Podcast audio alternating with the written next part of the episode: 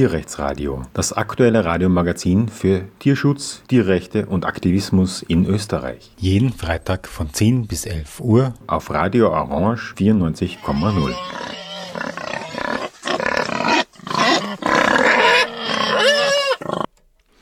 Ja, willkommen zum Tierrechtsradio. In äh, den Medien ist es rauf und runter gegangen. Ein Tiertransport aus Österreich nach Algerien, nach Afrika. Und ich habe hier im Studio live die Ann-Kathrin und den Tobias, die diese ähm, Investigation, diese Recherche veröffentlicht haben. Hallo und willkommen im Studio und danke, dass ihr euch Zeit nehmt. Hallo Martin, danke für die Einladung. Ja, danke schön, freut uns. Ja, ihr seid laut ähm, Report, glaube ich, war das im ORF, äh, The Marker, eine Investigativplattform, ein Start-up. Könnt ihr uns kurz erklären, was The Marker ist? Ja, genau. Wir sind ein Recherchebüro, ähm, das sich den Themen Tierschutz, Umweltschutz und Menschenrechte widmet.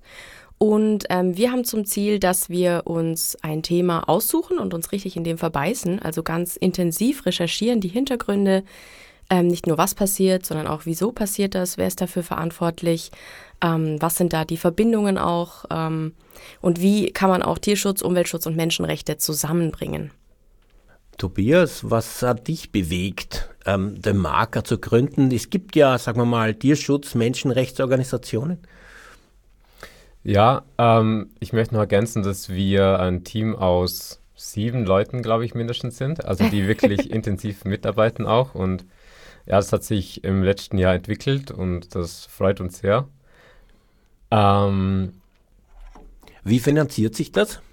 Wir sind ähm, ein gemeinnütziger Verein und wir finanzieren uns ausschließlich durch Spenden. Also wir haben jetzt zum Beispiel für den ORF-Reportbericht kein Geld bekommen, sondern wir ähm, bereiten die Geschichten auf und ähm, veröffentlichen sie mit so vielen Medien wie möglich gleichzeitig. Also nicht, dass jemand exklusiv eine Story bekommt, sondern wir denken, dass ähm, alle dieselben Informationen ähm, zur Verfügung gestellt bekommen sollten. Gibt es da eine Website, wo man sich informieren kann? Genau, wir haben die Webseite demarker.org. Ähm, da gibt es mehr Informationen zu uns ähm, und auch zu unserem Crowdfunding, das wir ähm, gestartet haben, eben mit unserer ersten Veröffentlichung. Was ist die Geschichte des Namens?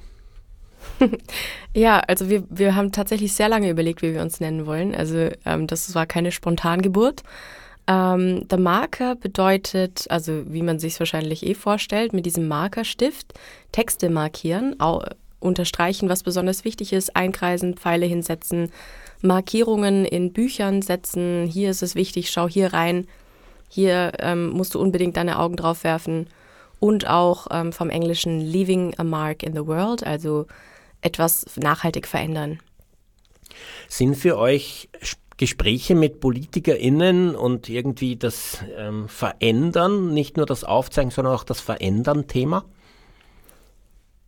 Thema auf jeden Fall. Also wir ähm, wollen, ähm, also wir führen jetzt nicht direkt Gespräche, wir sehen uns ähm, eher als beratende Position. Also wir ähm, bereiten zum Beispiel zu Ihrer Recherche, auch zu dieser Algerien-Recherche jetzt, wo wir dann noch dazu kommen, ähm, Dossier auf, Dossiers auf, wo wir eben reinschreiben, was genau ist der Hintergrund, was haben wir recherchiert, was sind die Ergebnisse, was sind die Zahlen. Und die wollen wir eben zur Verfügung stellen, um damit eben auch den, den Diskurs ähm, anzuregen und eben ähm, eine Diskussion auf der, sage ich mal, gleichen Informationsbasis. Apropos politischem Fortschritt, es gab jetzt zweimal, glaube ich, seitens des Tierschutzministeriums oder der Bundesregierung Veränderungen im Tiertransportrecht und auch von der EU-Seite her. Was, wie kommentiert sie das? Ja, also zum österreichischen Gesetz ähm, kann man sagen, klingt gut, aber in der Praxis ähm, bringt es dann nicht sehr viel für die Tiere im Endeffekt. Ähm, und wenn man sich das genauer anschaut, dann sieht man auch ziemlich schnell mal warum. Äh, wenn man die Kälbertransporte zum Beispiel anschaut, da hieß es erst, ja, wir sind jetzt eines der ersten Länder oder vielleicht sogar das erste Land, das ähm, eine Maximaldauer einführt, weil man darf ja Tiere immer nur eine gewisse Anzahl an Stunden transportieren, dann müssen sie Pause haben und dann dürfen sie dieselbe Anzahl an Stunden nochmal transportieren werden. Dann kann man wieder eine Pause machen, dann wieder dieselbe Anzahl an Stunden. Und Österreich hat gesagt, nee, das machen wir nimmer. Wir sagen, ähm, Fahrzeit plus Pause plus nochmal so und so viel Fahrzeit und das war's. Mehr geht nicht. Und ähm, das klingt ja super. Das Problem ist nur, ähm, Österreich hat da genau die eh längst angefahrene Fahrzeit als Maximalfahrzeit definiert. Ähm, also weiter würde aus Österreich eh nicht gefahren werden. Also de facto hat sich nichts geändert für die Tiere. Außerdem wurde das Mindestalter für Transporte erhöht. Ähm, das ist aber immer noch ein Mindestalter, in dem Kälber noch abhängig sind von der Muttermilch. Also auch da hat sich fürs Kalb nichts positiv verändert. Und ähm, genauso ist es bei Drittlandexporten, über die wir heute eigentlich hauptsächlich sprechen wollen. Ähm, auch da gab es Einschränkungen, die aber ja eigentlich im Endeffekt fast nichts ändern, ähm, weil es gibt eine Liste von Ländern, in die noch transportiert werden darf. In alle anderen Drittländer ist es verboten. Es sei denn. Und ähm, so ist es eigentlich in, in allen möglichen Bereichen, kommt uns vor, wenn man sich Gesetze anschaut. Es klingt zuerst total progressiv und man denkt sich, wow, ja, da haben sie sich echt ähm, Mühe gegeben. Und wenn man dann die genauen Fakten anschaut, stellt man fest, okay, eigentlich ist immer noch alles möglich, was sowieso gemacht wird. Ja, also es ist irgendwie sehr enttäuschend. Und auf europäischer Ebene ähnlich. Ähm, da wurden ganz tolle Sachen versprochen und besprochen und man war sich einig, ja, da muss sich was ändern und da machen wir wirklich große, große Veränderungen. Und ähm, als es dann zur Abstimmung ging, haben sich die konservati äh, konservativen Parteien doch nochmal zusammengerottet und gesagt, nee, äh, das streichen wir alles raus. Und im Endeffekt kam irgendwie nichts raus. Und sie sind immer noch am Diskutieren und es ist immer noch unklar, ob und wie viel da überhaupt an Verbesserungen rein darf. Ja, da trägt hoffentlich eine Aufdeckung dieser Art etwas dazu bei. Ähm, als in den 1980er Jahren die Nutztierschutzgesetze in Österreich formuliert wurden, es ist immerhin das öffentliche Bedürfnis entstanden, überhaupt Gesetze zum Schutz der Nutztiere zu haben, so wurden die eigentlich zu 100 Prozent an die Praxis angepasst. Das heißt, man hat geschaut, wie läuft's jetzt und genau das hat man dann ins Gesetz gegossen. Es klingt so, als ob das bei Tiertransporten auch so ist. Man schaut sich an, was gibt's sozusagen für wirtschaftliche Bedürfnisse und was passiert in der Praxis und dann gestalten wir ein Gesetz, das genau das erlaubt. Kann man das so zusammenfassen? Das kann man genauso zusammenfassen. Und ähm, wir haben auch ähm, in Zeitungen recherchiert, wir haben mit Bauern geredet, Bäuerinnen und haben auch ähm, Aussendungen gefunden, eben der, der Zuchtverbände zum Beispiel oder der Wirtschaftskammer an die Bauern. Und da steht eben drin, also da verkünden sie eben auch stolz, dass sie mitgearbeitet haben bei dem Gesetz und dass sie die Wichtigkeit ähm, betont haben, dass diese Transporte weitergehen. Und also man merkt hier, dass die, die Wirtschaft eigentlich direkt Einfluss auf das Gesetz nimmt. Und man muss noch dazu sagen, genau, Sie haben, Sie haben gesagt, ähm, es hat sich de facto für die Praxis nichts geändert. Und das ist ja auch was Interessantes, oder? Da ändert sich ein Gesetz, um etwas zu verbessern, um etwas zu verändern. Und diejenigen, die davon betroffen sind, sagen, ja, hat sich gar nichts geändert in der Praxis. Also alles, alles beim Alten. Erinnert mich auch ans Tierversuchsgesetz. Ich, ich habe da im Vorfeld mit einigen Menschen gesprochen, die selber Tierversuche machen. Und die haben gesagt, wir sehen das sehr gelassen. Wir sind uns ganz sicher, dass alles so weitergeht wie bisher. Es wird halt ein bisschen formalisierter. Es, vielleicht ist ein bisschen mehr Aufwand, irgendwelche Formulare auszufüllen. Aber im Grunde genommen sind sie sich ganz sicher, dass alles so weitergeht wie gehabt. Und das war dann auch so, weil der Kriterienkatalog mit 110 Fragen einfach gekübelt wurde und in neun qualitative Fragen von 110 quantitativen in neun qualitative umgewandelt wurde, wo man eigentlich dazu rülpsen kann. Und man hat trotzdem noch ähm, eine Genehmigung für seinen Tierversuch, egal was man da antwortet. Jetzt gab es auch ein Tiertransport-Volksbegehren, das interessanterweise nur gegen Schlachttierexporte gerichtet war ähm, und auch von FPÖ-Seite gekommen ist, wo man schnell äh, das Gefühl bekommt, da geht es eigentlich nur um ein äh, populistisches Thema, das man noch einmal aufrühren kann, um sich irgendwie einen Tierschutzanschein zu geben. Ähm, dieses Volksbegehren war dennoch erstaunlich erfolgreich, obwohl es eigentlich nirgendwo beworben wurde. Hat das in irgendeiner Form einen Vorteil gebracht, insbesondere wo es nur um Schlachttierexporte geht, die ja eigentlich nicht besonders relevant sind für Österreich, oder? Ja, also wir machen eigentlich keine Schlachttierexporte mehr, sowieso. Ähm, daher war das ähm, interessant, dass das so in dem Volksbegehren drin stand. Und man muss ja auch sich den Text mal anschauen. Der Text ist ja kurz. Also es ist ein, ein Absatz? Ist es ein mhm, Absatz? Ja. Also ja, ich, ich weiß auch nicht so richtig, was da die Idee dahinter war. Ähm, es war trotzdem ein, eins der erfolgreichsten Volksbegehren in den letzten Jahren. Und ähm, das zeigt halt, dass die Bevölkerung unbedingt möchte, dass sich Tiertransporte verändern. Und ähm, ich habe das Gefühl, wie bei vielen anderen Volksabstimmungen wurde einfach der Text dann gar nicht durchgelesen. Das war nur ein klares Zeichen, wir wollen nicht, dass weiterhin solche fürchterlichen Bilder entstehen. Und das ist ja eigentlich das, worum es geht. Tiertransporte sind ja ein Thema, die ähm, die österreichische Tierschutzszene seit sehr, sehr langem verfolgt. Ich erinnere mich an die Mitte der 90er Jahre. Da wurden bereits Tiertransporte aufgedeckt, äh, blockiert ähm, und ähm, es wurde aufgefordert, dass das Gesetz umgesetzt wird, das damals sogar einige Jahre lang alle Transporte verboten hat, die nicht zum nächstgelegenen Schlachthof gehen. Ja, und trotzdem hat man das Gefühl, alles ist beim Alten seit 30 Jahren. Ähm, kommen wir jetzt ganz konkret ähm, zu einem Aspekt, der für uns jetzt das, ein wesentliches Thema ist, nämlich die Drittstaatenexporte. Ich meine, es gibt ja Tiertransporte von ganz jungen Kälbern, haben wir äh, gehört, nach Italien, nach ähm, Polen, nach äh, Spanien. Ähm, es gibt dann die Weiterfahrt dieser Kälber in den Mittleren Osten per Schiff. Es gibt ähm, aber auch sogenannte Zuchtrinderexporte in Drittstaaten. Und da ist Österreich ja eines der EU-Meister, Verhältnis zur, zur Größe des Landes. Wie, äh, welche Drittstaatenexporte sind eigentlich noch erlaubt? In Klammer, welche werden gemacht? Ähm, und das Gesetz wurde so geschrieben, dass sie eben erlaubt sind. Ja, du hast ja gesagt, dass, die, dass sich nichts geändert hat aus deiner Sicht. Und die EU-Tiertransportverordnung heißt ja 1 2005, also die ist von 2005. Ähm, und bei den Drittlandexporten hat sogar ein, ein eben die, der EuGH, also der Europäische Gerichtshof, ähm, in einem Urteil äh, eben gesagt, dass der Schutz der Tiere ähm, bis zum endgültigen Bestimmungsort auch in Drittstaaten ähm, zu gewährleisten ist und dass die EU-Verordnung bis dorthin ähm, eingehalten werden muss. Und de facto kann man sich vorstellen, ist es nicht möglich, wenn ähm, zum Beispiel von, von Österreich nach Russland exportiert wird oder nach Aserbaidschan, Algerien, Türkei. Also das sind auch ähm, gängige Länder, ähm, in die jedes Jahr sehr viele sogenannte Zuchtkalbinnen exportiert werden. Und da ist es in der Praxis so, dass ab der Grenze einfach die Kontrollmöglichkeit endet und ähm, die EU einfach keinen Einfluss mehr hat. Also das ist in der Praxis nicht umsetzbar.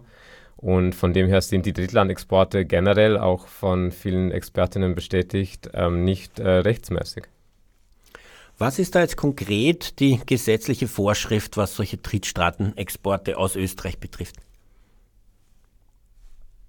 Ja, also es gibt ja äh, diese Liste, auf die noch, in die noch exportiert werden darf, Liste an Ländern.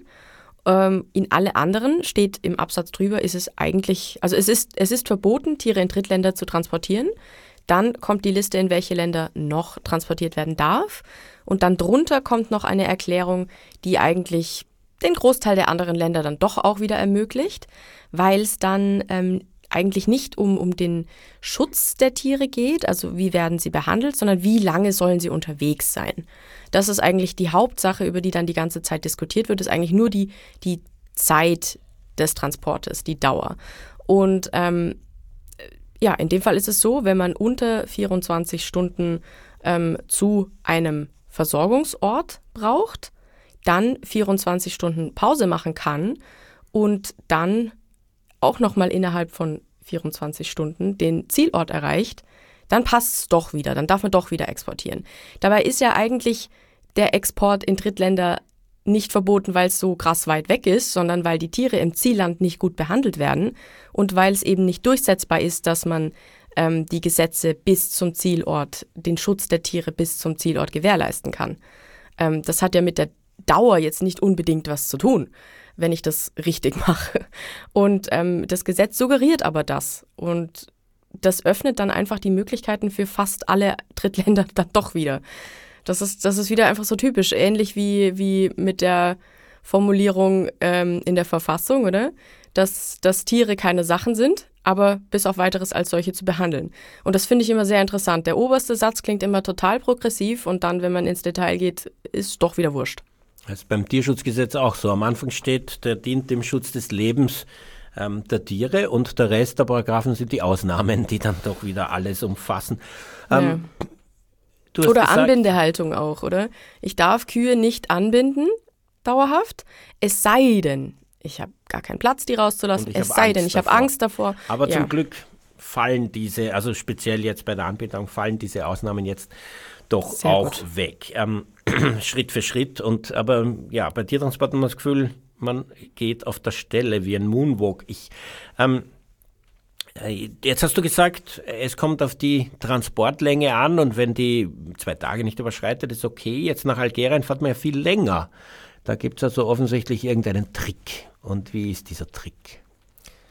Genau, also das ist diese, das ist eben diese Ausnahme, wenn ein Zielort innerhalb von, also mit, mit einem Transport von, äh, sind 14, 14 Stunden bei Zuchtexporten, dann eine Pause, dann wieder 14 Stunden.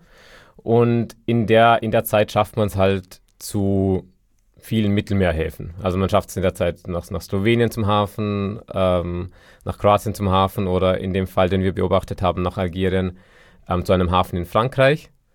Und da nutzen sie ähm, die Lücke aus, dass die Zeit, die die Tiere auf dem Schiff sind, also diese Überfahrt dauert drei Tage etwa von, von Frankreich nach Algerien, dass diese Zeit nicht zur Transportdauer dazugezählt wird, ähm, sondern dass es für die Rinder eine Pause ist. Und so ähm, ist es eigentlich möglich, in fast alle Drittstaaten zu exportieren, wenn ein Schiffstransport dazwischen ist, weil dort die Zeit einfach aufhört zu ticken.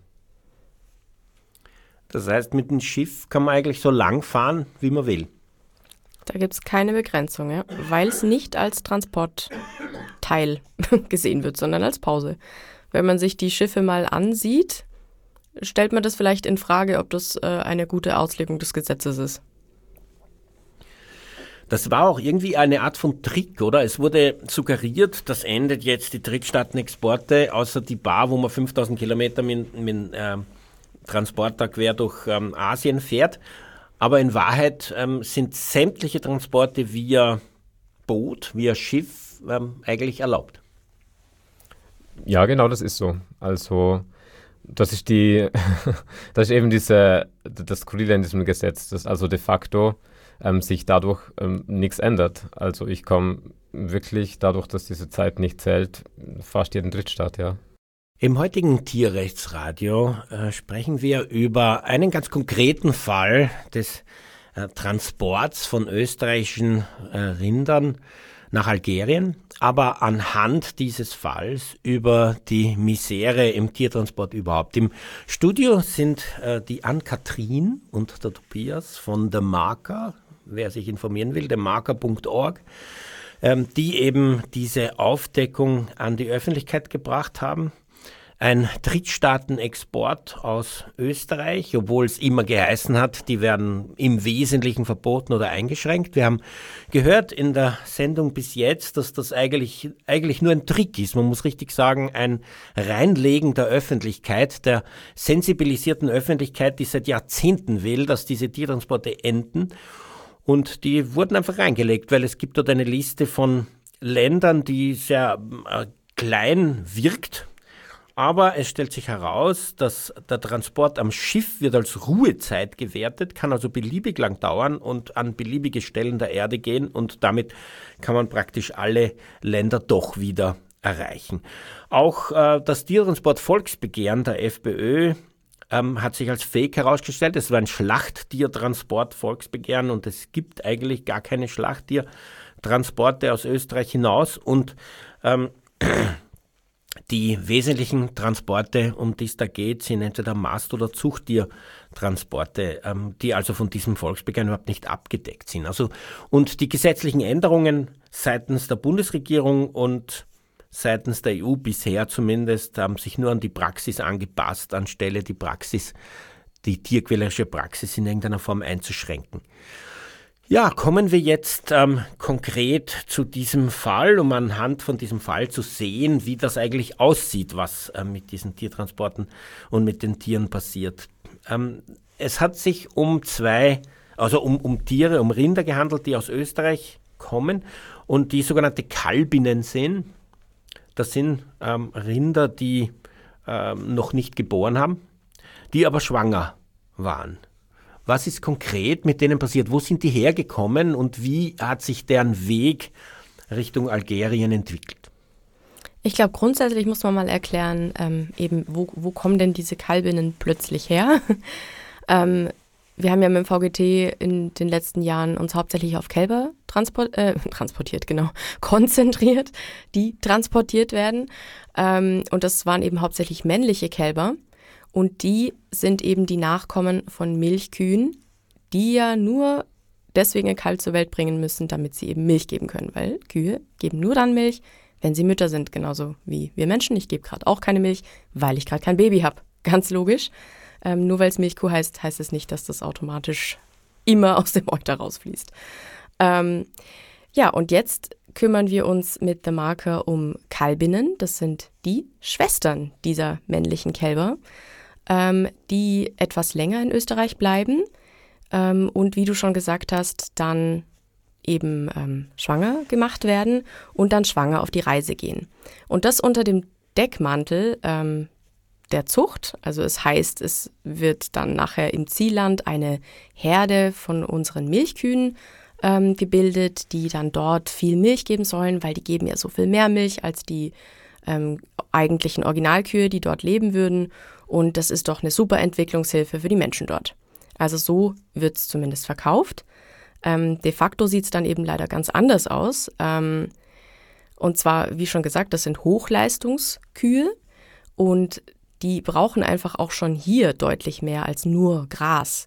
Und ähm, hier bei uns das Gras ist saftig, das äh, wird über einen Meter hoch, wenn man es richtig macht. Und in Algerien gibt es halt ähm, ja, sehr kurzes, hartes, strohiges Gras. Und eigentlich ist es ein Land, ähm, in, in dem halt ja vielleicht Schafe und Ziegen zurechtkommen und vielleicht die Originalmilchkuhrasse, die dort vorherrschen würde, ähm, normalerweise, natürlicherweise, wenn man da nicht als Mensch eingreifen würde. Ähm, das heißt, unsere Hochleistungskühe können dort eigentlich gar nicht richtig ernährt werden. Und das ist ein riesiges Problem, ähm, ein großes Tierschutzproblem, weil die Tiere natürlich darunter leiden, wenn sie nicht genug Nahrung bekommen. Sie werden krank, sie, sie werden immer dünner und dünner. Ähm, aber es ist auch ein Problem für die Bauern dort, weil die kaufen eine Hochleistungskuh in dem Gedanken, wow, super, ähm, ich gebe genauso viel Essen in die Kuh rein wie in die andere vorher, nur sie gibt halt zehnmal so viel Milch. Das ist ja super, dann kann ich viel mehr Geld damit machen. Dann investiere ich natürlich gern das viele Geld in diese teure Kuh jetzt. Ja, und dann stellen sie fest, es funktioniert nicht und ähm, verschulden sich damit und können ihre Kühe nicht mehr ernähren. Es heißt also Zuchtrinder Export, aber was passiert mit den Tieren dort? Werden die Herden immer größer und größer? Äh, ich habe mal das kurz überschlagen, wenn man sich die Exporte in die Türkei anschaut, da müssten bereits Milliarden von Kühen sein, wenn die wirklich also alle dort am Leben erhalten würden und sich fortgepflanzt hätten. Genau, also im Beispiel Algerien ähm, haben wir auch die Zahlen recherchiert und die, die, der Milchkuhbestand oder generell der Rinderbestand in Algerien ist stark rückläufig obwohl Österreich so viel exportiert. Ähm, also es waren im, seit Beginn der Exporte ähm, waren es 60.000 ähm, trächtige Kalbinnen. Also das heißt eigentlich insgesamt 120.000 Tiere, weil die ja ähm, ihr, ihr Kalb schon, schon mitbringen. Und das ist natürlich für die österreichische Landwirtschaft, sage ich mal, kein Nachteil, weil wir hier wollen ja die Rinder exportieren. Ähm, auch unter der, aus dem Grund, dass der Markt in Österreich und in Europa einfach ähm, schon übersättigt ist mit Milch und ähm, eben auch ähm, Rindern. Das heißt, dass man das Zuchtrinderexport nennt, ist eigentlich auch wieder nur ein Trick, um die Öffentlichkeit reinzulegen. Ja, genau. Also in Algerien ähm, wissen wir auch, dass, also wir haben mit vielen Bauern gesprochen, als wir dort waren und wir haben auch ähm, Telefoninterviews noch geführt mit einem Dolmetscher. Und ähm, keiner von diesen Bauern hat etwas von einem Herdenaufbau gewusst. Also das ist schon mal ein, ein, ein Zeichen dafür. Und ähm, es gibt in Algerien beispielsweise auch nicht diese Rinderdatenbank wie in Österreich oder der ganzen EU, ähm, spätestens seit der BSE-Krise, ähm, sondern die viele oder die meisten, also wir haben keine algerischen Ohrmarken gesehen dort, ähm, sondern, sondern eigentlich nur die europäischen Tiere, die noch Ohrmarken haben. Und da die nirgends verzeichnet werden, weiß man auch gar nicht, wo die schlussendlich sind und könnte so einen Herdenaufbau, der de facto nicht stattfindet, also laut den Statistiken, auch gar nicht kontrollieren oder nachweisen. Und dazu kommt, Ähm, wenn man hier eine, eine Hochleistungskuh halten möchte oder halt mehrere, dann muss man da vorher auf die Landwirtschaftsschule gehen, da muss man wirklich sich intensiv auseinandersetzen, wie ernähre ich diese Kuh, wie halte ich die Kuh und so. Und wir wissen ja sogar hier, dass es nichts deswegen automatisch immer eine super Haltung ist, die gut funktioniert mit total gesunden Tieren. Ähm, und wenn das hier schon schwierig ist, wie ist das dann in Algerien? Dort gibt es diese Schulen gar nicht. Ähm, da wird einfach von, vom einen zum anderen quasi weitergegeben, wie man mit einer Kuh umgeht. Ähm, und diese Kühe werden einfach am Markt verkauft. Also die, du, du gehst einfach nur hin und verhandelst, wie viel möchtest du für die, für die Kuh zahlen und dann nimmst du die mit nach Hause.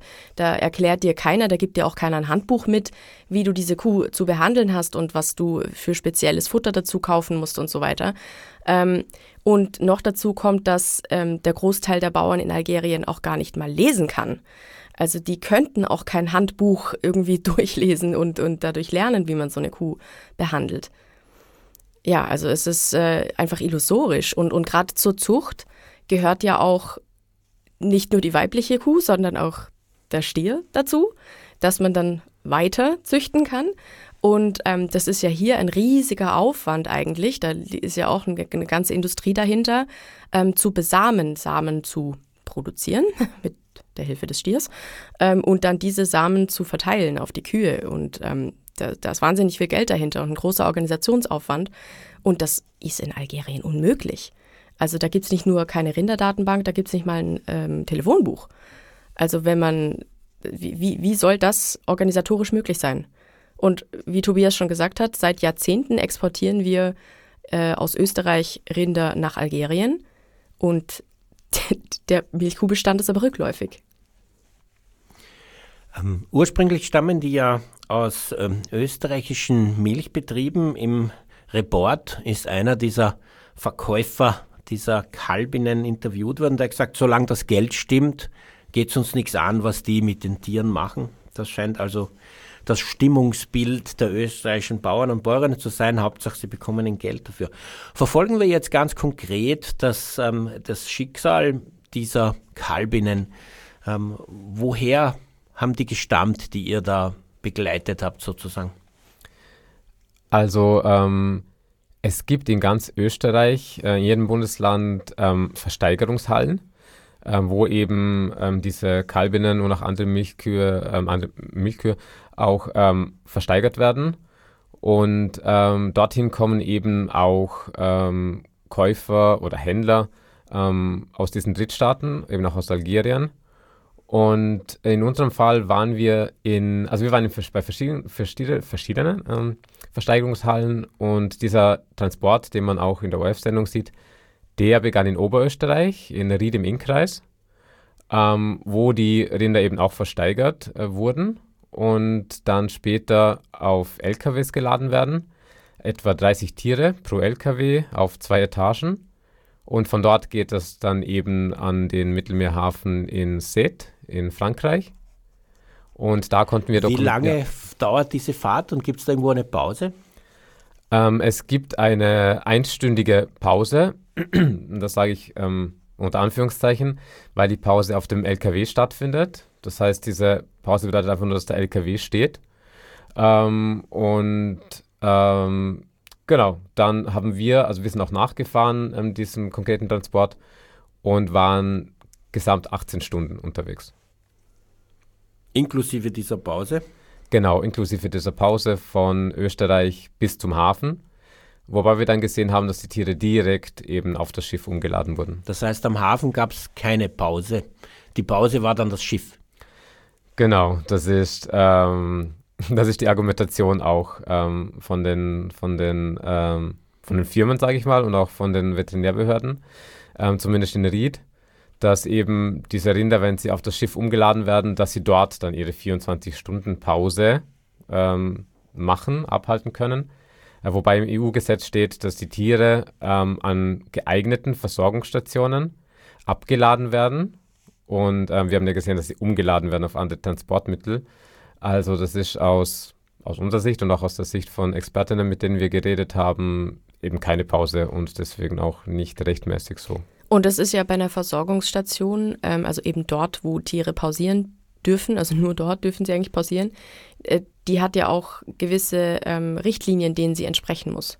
Und diese Schiffe entsprechen diesen Richtlinien einfach überhaupt nicht.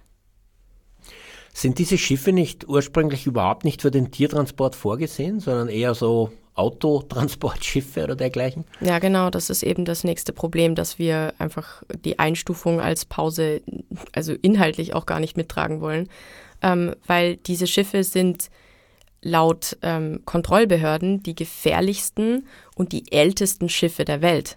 Und eben, wie gesagt, das sagen nicht TierschützerInnen, sondern das sagen offizielle Kontrollstellen. Und wie du schon gesagt hast, das sind eben ehemalige Frachtschiffe, die aussortiert wurden, weil sie nicht mehr gut genug waren, um Fracht zu transportieren. Aber für Tiere ist es dann wieder in Ordnung. Ja, und das sind halt Schiffe, die sind teilweise 50, 60 Jahre alt und fahren auch nicht unter europäischen Flaggen, sondern Togo, Panama, Libanon.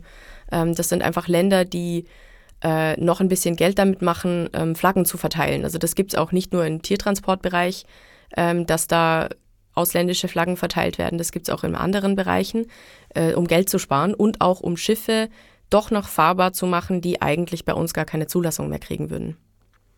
Wie sind jetzt die Zustände auf diesen Schiffen? Was äh, muss man sich da vorstellen? Ähm, was Ankatin schon ähm, angesprochen hat, dass es nicht diesen ähm, Richtlinien für Versorgungsstationen entspricht.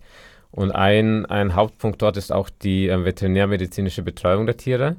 Also es gibt auf diesen Schiffen ähm, keine, keine Tierärzte, die diese Tiere ähm, überwachen könnten oder den Gesundheitszustand überwachen könnten.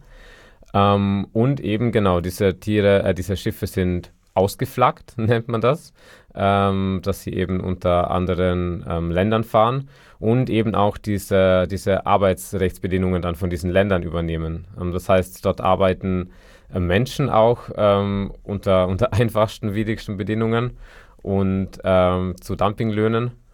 Und genauso sind die Schiffe eben dann, weil sie in diesen Ländern gemeldet sind, in einem entsprechend schlechten Zustand. Es gibt dazu mehrere Berichte ähm, über Verletzungen, weil diese Schiffsrümpfe eben viele scharfe Kanten beinhalten, ähm, weil die Rampen viel zu steil sind, weil ja verschiedene Ebenen in diese Schiffe eingebaut wurden und man diese Tiere zum Beispiel, wenn sie laufen, wenn nicht mehr laufen könnten, gar nicht mehr ähm, ohne Kran rausbekommt. Ähm, ja, also die Lüftung ist, ist, ist schlecht, also es gibt genau. ähm, anscheinend keine Klimaanlagen und man kann sich auch vorstellen, also die, die Ebenen sind, sind nicht jetzt äh, besonders hoch und dass da sich großartig Luft, Luft durchbewegen könnte, also auch wenn man sich die Bilder anschaut, ähm, das ist gerade mal so hoch, dass, dass eine Kuh stehen kann. Ähm, also wie, wie soll da gut Luft durchkommen? Und auch, ich stelle mir auch die Versorgung extrem schwierig vor, ähm, durch diese engen Gänge und durch diese ähm, sehr niedrigen Ebenen ähm, da Futter durchzutransportieren, das muss ja alles händisch passieren. Also ich kann mir nicht vorstellen, dass man da wie am, am Hof irgendwie mit einem Hoftrakt durchfährt und da einfach links und rechts ähm, das Silo rausschmeißen kann. Im Report hat man gesehen, dass tote Tiere über Bord geworfen wurden. Ist das äh, wirklich so und ähm, ist das legal? Ähm, also in dem konkreten Fall, den wir verfolgt haben, konnten wir das nicht beobachten, natürlich, weil genau auf hoher See ähm, das auch schwierig wäre. Ähm, also da haben wir nichts davon erfahren, dass das so war. Aber grundsätzlich ist das so. Ja, sehr viele Tiere ähm, werden über Bord geworfen. Und ähm, es gab dann Skandale, dass eben viele Rinder an, an Stränden angespült wurden. Und dann haben sie begonnen, eben den Rindern die, die Mägen aufzuschlitzen, damit die eben untergehen und nicht irgendwo angespült werden. Also das ist gängige Praxis, also tote Tiere und das ist keine geringe Zahl. Und auch der ganze Misch, der dort entsteht, wird im Meer entsorgt, in diesem Fall im Mittelmeer. Und das ist verboten. Aber man kann sich auch da wieder vorstellen, es ist halt auch organisatorisch schwierig, so ein großes, schweres Tier ähm, irgendwo auf die Seite zu bringen in so einem Schiff, das so eng ist. Ähm, also wird es halt auseinandergesägt und entsorgt. Ich habe eine Aussendung gesehen, die ist übrigens auch online von einem Rinderzuchtverband, ähm, seine Mitglieder, der diese Reportsendung und diese Aufdeckung scharf kritisiert und sagt, an diesem Schiff, das da gezeigt wurde, auf diesem Schiff sind überhaupt keine österreichischen Rinder transportiert worden und auf dem gezeigten LKW aus Algerien ebenfalls nicht. Was sagt ihr dazu? Also ich kann verstehen, dass ähm, man versucht, irgendwo Lücken zu finden, wo wir oder der Report schlecht recherchiert haben, um sich halt das irgendwie ähm, wieder, wieder schön zu reden, weil ich meine, das ist der, der Job von diesen Menschen. Ich verstehe, dass sie nichts falsch machen wollen. Aber da haben sich die Leute ein bisschen verstiegen, weil wir haben lückenlos, lückenlos äh, alles dokumentiert. Genau, also wir waren, ähm, also wir haben erstmal 14 Tage lang gewartet, bis dieser Transport überhaupt losgeht in Ried. Ähm, und sind dem dann, also wir haben beobachtet, wie die ähm, Rinder auf, de, auf den LKWs waren. Wir sind ja nachgefahren, wir haben die Ohrmarken, die österreichischen. Und wir konnten am Hafen auch ähm, mittels Drohne direkt dokumentieren, wie die Rinder ähm, aus diesen LKWs auf die, in dem Fall auf das Transportschiff Karim Allah, ähm, das unter der Flagge von Libanon fährt, eben umgeladen wurden. Also das können wir äh, ja lückenlos ähm, dokumentieren. Und in Algerien haben wir Aufnahmen, wie österreichische Rinder von, von eben Schiffen auf ähm, regionale LKWs umgeladen werden. Und diese regionalen LKWs entsprechen in keinem Fall der EU-Tiertransportverordnung. Also wir haben keinen einzigen LKW gesehen, ähm, weder auf Bildern noch als wir in Algerien waren, der der Verordnung entsprochen hätte.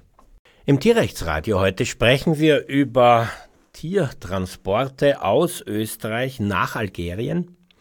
Ich habe im Studio die Ann-Kathrin und den Tobias, die das aufgedeckt haben, einen konkreten solchen Transport über eine Markthalle in Ried, 18 ähm, Stunden mit dem LKW nach Südfrankreich und von dort drei Tage mit dem Schiff nach Algerien. Und das, obwohl eigentlich immer verkündet wurde, dass Drittstaatenexporte nicht mehr stattfinden können sollen, dass ähm, EU-Tiere in Drittstaaten nach EU-Gesetzen zu behandeln sind und all das stellt sich als ein Unsinn heraus.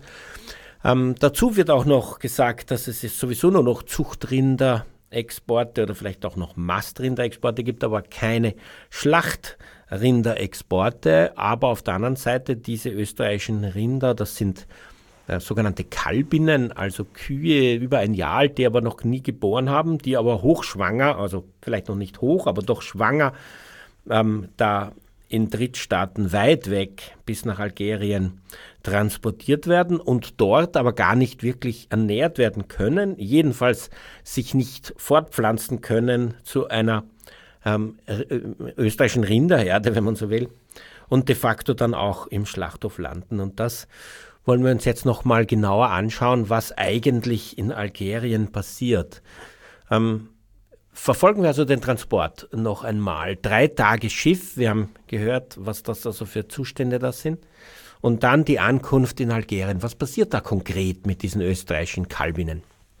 Also sie werden eben zuerst wieder verladen auf Transporter, die eben nicht unseren Standards entsprechen ähm, und dann zu Quarantänestellen gebracht. Und dort bleiben sie für ein paar Wochen ähm, um eben zu schauen, ob sie auch wirklich keine Krankheiten ins Land bringen. Ähm, das, das ist eigentlich Standard in vielen anderen Staaten. Und dann werden sie eben weiter verkauft an Händler und äh, die verteilen dann auch teilweise wieder weiter. Also wir haben dann gehört, dass es oft gleich über mehrere Händler geht. Ähm, und die Spur dieser Kühe verwischt eigentlich schon am Hafen in Algerien. Also ab da ist dann nicht mehr klar, wo befindet sich Kuh Gerda äh, dann, genau, also wo, wo kommt sie dann hin? Also gut, im, im, im Quarantänestall vielleicht auch noch, aber danach verwischt sich die Spur dann wirklich. Also sie werden auch teilweise einfach in Facebook-Gruppen angeboten und auch eben auf Märkten verkauft. Und da gibt's da, also da, da gibt's auch kein Papier, das mit der Kuh mitwandert, ähm, das zeigen würde, wo sie herkommt. Also die Ohrmarken spielen dann keine Rolle mehr. Ja, und uns ist auch aufgefallen, dass ähm, die Menschen dort gar nicht wissen, wofür diese Ohrmarken stehen. Also ähm, wir haben immer wieder mal gefragt, und habt ihr auch österreichische Tiere? Nee, nee, haben wir nicht, nee. Ähm, ja, aber da sind doch welche mit gelben Ohrmarken. Ohrmarken? Aha, gelbe Ohrmarken, okay, ja, aber da haben wir gedacht, ähm, das, die kommen einfach aus Frankreich und ähm, aus Spanien. Aber das ist halt die Herkunft des Hafens, also über welchen Hafen wurden sie exportiert. Dann haben wir ihnen gezeigt, die Ohrmarken haben ein AT drauf, das heißt Österreich. Und das, ja, das war vielen gar nicht bewusst. Also so, so irrelevant ist für die die Ohrmarke, dass die gar nicht mal wissen, woher das Tier überhaupt kommt. Ähm, und also man, man, findet eigentlich gar keine Originalkühe mehr. Man findet eigentlich, also original algerische Milchkühe. Man findet fast nur noch ähm, Kühe aus Deutschland, Österreich, Frankreich. Im Report hat man jetzt auch Schlachtungen gesehen. Ähm, könnt ihr darüber berichten? Ja, ähm, wir haben zwei der modernsten Schlachthöfe in Algerien besucht, sage ich mal, ähm, und haben es mit der Hilfe ähm, eines Dolmetschers, also wir ähm, waren auch zusammen mit dem Verein Respektiere in Algerien und die haben ein Eselprojekt in Mauretanien, um kurz auszuholen. Und ähm, dieser Leiter ähm, von diesem Eselprojekt oder von dieser Eselklinik ist eben Tierarzt und spricht Arabisch und Französisch. Und ähm, Tom und der Tierarzt waren eben noch dabei in Algerien. Und ähm, so haben wir es dann geschafft, ähm, diese ähm, Schlachthöfe auch anzusehen und ähm, ja, auch die Schlachtung zu dokumentieren. Die haben kein Problem, das zu zeigen. Es war, also es war so, dass ähm, der Dr. Jang das probiert hat, also der Tierarzt, ähm, und wir erstmal gescheitert sind, eher auf, auf sehr viel Gegenwehr gestoßen sind und der Taxifahrer hat es dann aber geschafft zu beschwichtigen. Und die sind schwer darin, einem etwas abzuschlagen, sage ich mal. Also es war, die Stimmung war schon ähm, sehr gemischt, glaube ich. Also ähm, ja. Aber wir haben es dann, genau, wir haben uns dann sehr interessiert gegeben und das eben auch angeschaut und dann eben auch. Als Touristen oder als Rinderzuchtexpertinnen? Als Interessierte in der Landwirtschaft. Also genau, das war.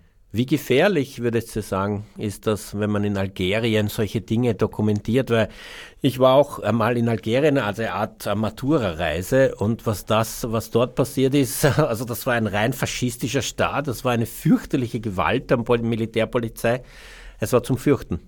Ja, also so ging es uns auch, ähm, ehrlich gesagt. Ähm, also es ist noch immer ein, ein Staat, der von Polizei und Militär äh, sehr geführt wird. Also schon allein der Weg vom Flughafen zum Hotel war gesäumt von mehreren ähm, Kontrollstellen, also wo, wo alle Autos anhalten müssen und ins Auto reingeleuchtet wird ähm, mit Maschinenpistolen äh, im Anschlag und alles. Also sehr unangenehme Situation. Wir haben auch unseren Taxifahrer vom, äh, vom Flughafen gefragt, was, was da jetzt los ist. Ist das jetzt gerade eine, eine gefährliche Situation? Äh, müssen wir uns jetzt Sorgen machen? Und dann hat er gesagt, er, er will zu solchen politischen Themen nichts sagen. Ähm, und gleich am allerersten Tag, wo wir uns eben was anschauen wollten, also den, den ersten Importstall, den wir äh, uns anschauen wollten, äh, sind wir mit dem Taxi hingefahren und als wir angekommen sind, hat uns schon die Polizei empfangen. Ähm, also, äh, also da wurden die Pässe weggenommen und nicht mehr zurückgegeben, bevor wir wieder zurück im Taxi waren. Ähm, das extra dann, also er hat dann ein neues bestellt, der Polizist, das uns direkt ins Hotel bringen sollte wieder.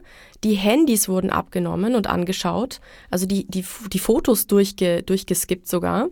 Ähm, und dann wurde äh, jede Stunde auf diesem Handy angerufen und es wurde auch im Hotel angerufen, ob wir da tatsächlich und, äh, eingemietet sind. Also es war, war eine ganz heftige Situation. Wie kann man unter solchen Bedingungen irgendwas dokumentieren? Das war genau unsere Frage am ersten Tag. Also wir waren extrem konsterniert. Wir haben gedacht, super, wir, wir sind jetzt zehn Tage hier und können genau gar nichts machen. Und ähm, wie, wie sollen wir hier recherchieren?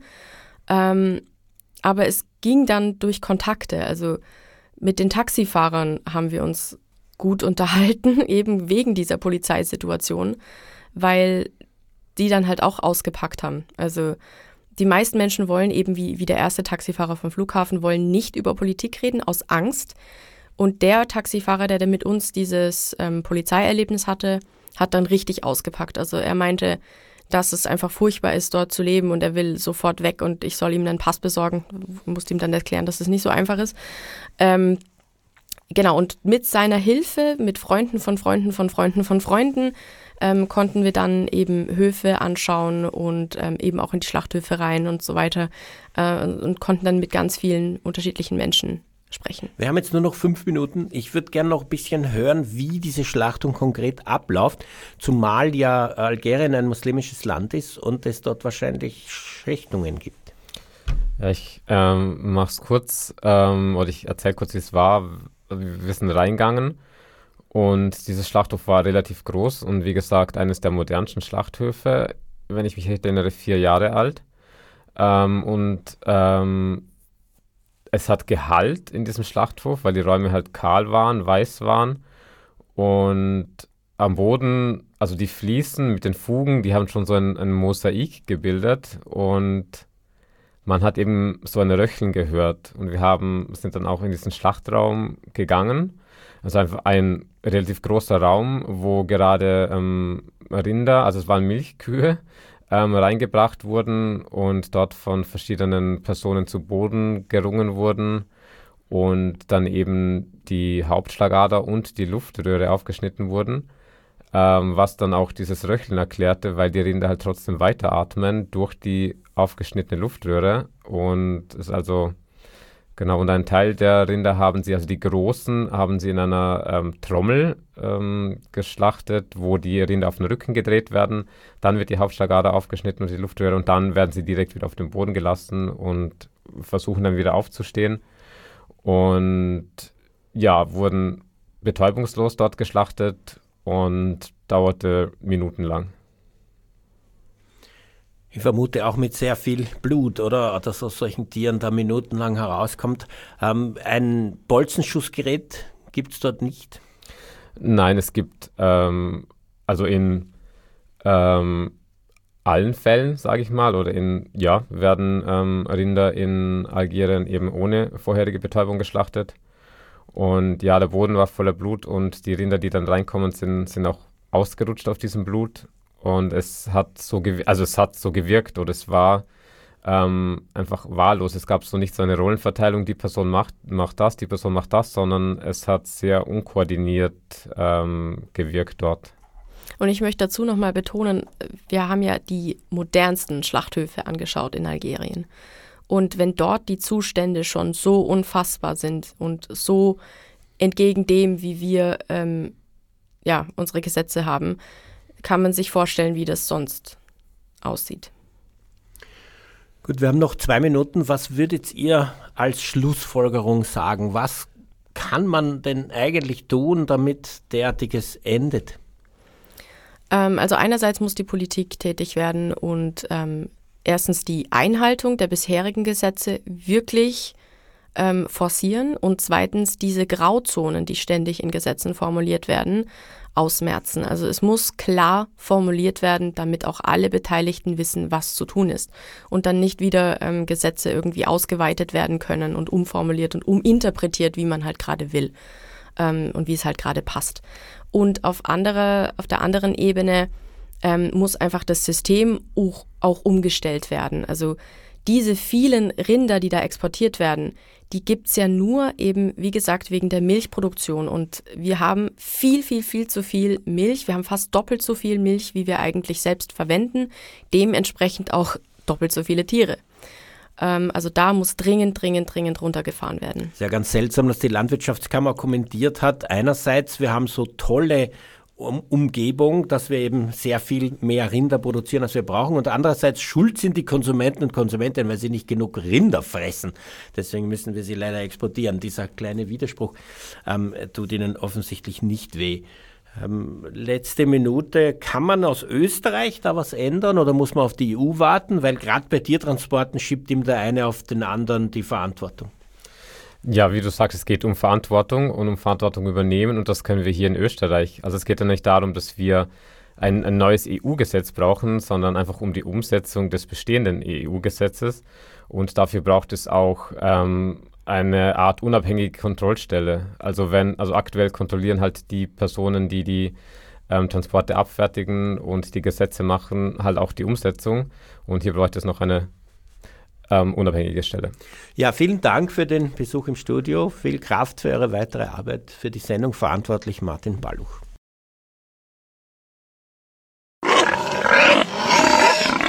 Tierrechtsradio, das aktuelle Radiomagazin für Tierschutz, Tierrechte und Aktivismus in Österreich. Jeden Freitag von 10 bis 11 Uhr auf Radio Orange 94,0.